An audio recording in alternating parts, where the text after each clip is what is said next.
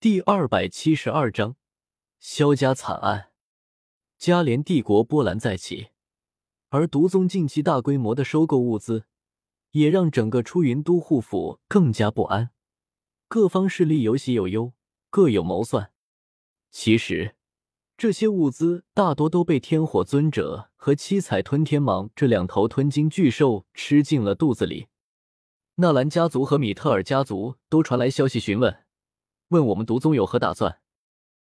我和小医仙凭栏而立，他捋了捋额前青丝，问道：“你说，我该如何回应他们？糊弄过去就是了。”我撇撇嘴，也没把这两家放在心上。纳兰家族不用多说，米特尔家族也就一个亚妃能让我忌惮些，毕竟是萧炎的老相好，不能轻动。嗯。最好顺道再从他们那里索要些资源，等我们击败了云山和嘉刑天，他们也都有好处，没必要这些资源都由毒宗来出。小医仙笑了笑，说道：“这次你不打算借助纳兰家族和米特尔家族的力量，就我们几个人去？不可以吗？”我嘴角微翘，指着自己俊俏的脸庞，很不要脸的问道：“小医仙。”你说我能当多少军队？他眨了眨眼睛，小心说道：“十万。”我哈哈大笑起来，低头看着毒宗山门的景象，当真是不怎么好看。回头或许该让他换座山门。一文不值。若是只有我一人，当真是一文不值。可如果有你，有天火尊者，有小七在我身边，正所谓三人成虎，我一人便可当。我指着自己鼻子，昂首挺胸说道：“百万大军！我毕竟是监察左使，曾经横压云岚宗加玛皇室的帝国真正的统治者。如今我归来，如果只有我一人，自然不会有多少人害怕我。可若是有小医仙、天火尊者、七彩吞天蟒这三位强者在侧，那些势力就会想起曾经被我支配的恐惧。”所以，这次不会再有大规模的战争，也不需要有。只要我们杀了嘉刑天和云山，加玛帝国本使传旨可定。他脸上露出一个会心的笑容，配合他那清新空灵的气息，恐怕很难让外人相信，这个不足二十岁的小姑娘就是传说中的毒宗宗主。我一时也有些看呆了。他心地善良。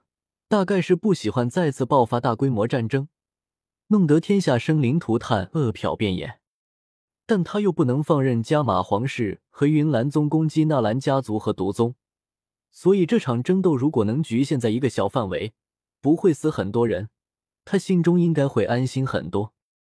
只是他很快又皱了皱鼻子，看着我说道：“三人成虎，不是这个意思吧？”我哑然失笑。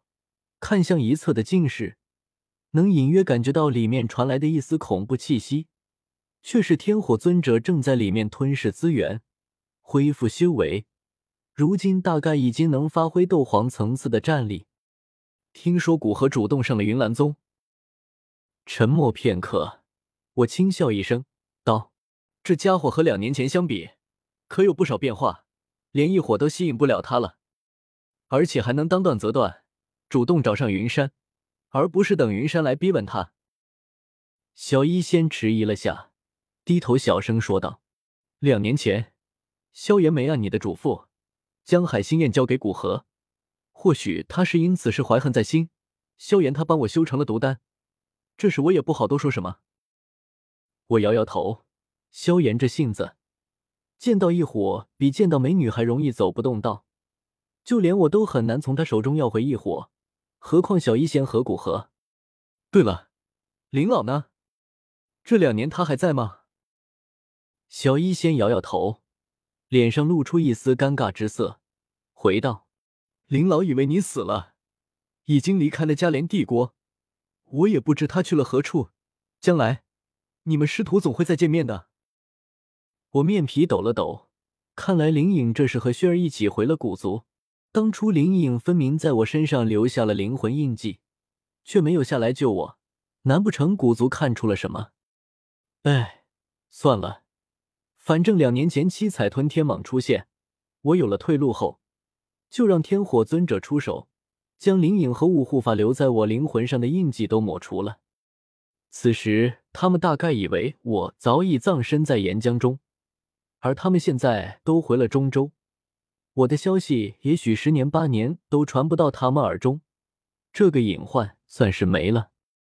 又与小医仙闲聊片刻，突然有一份紧急情报呈上，打开一看，内容触目惊心：乌坦城萧家被加玛皇室定为反贼，遭到皇室力量缉拿、族灭。仅有少数人逃脱。看到这消息，我当场就呆住了。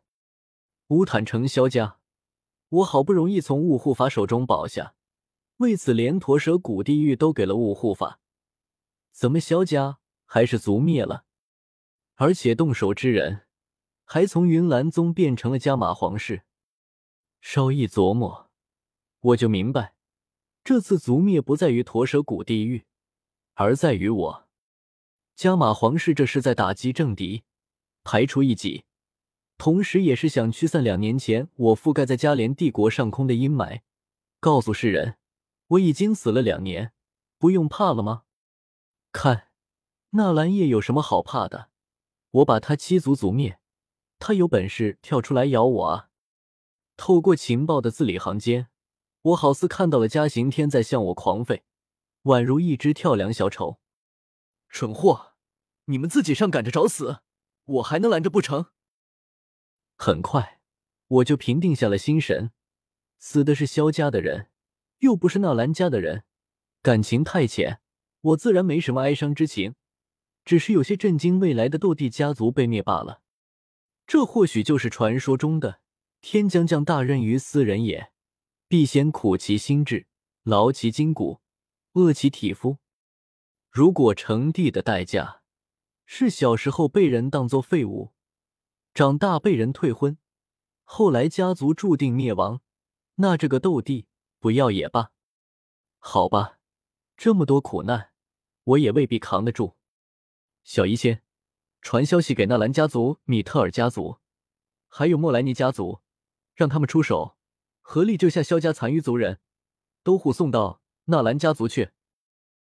沉吟片刻，我面色肃穆，抬头看向天空。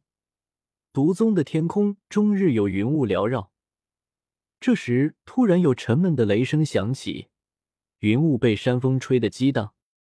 山雨欲来，小医仙，再派人传信给萧炎，把萧家发生的事告诉他。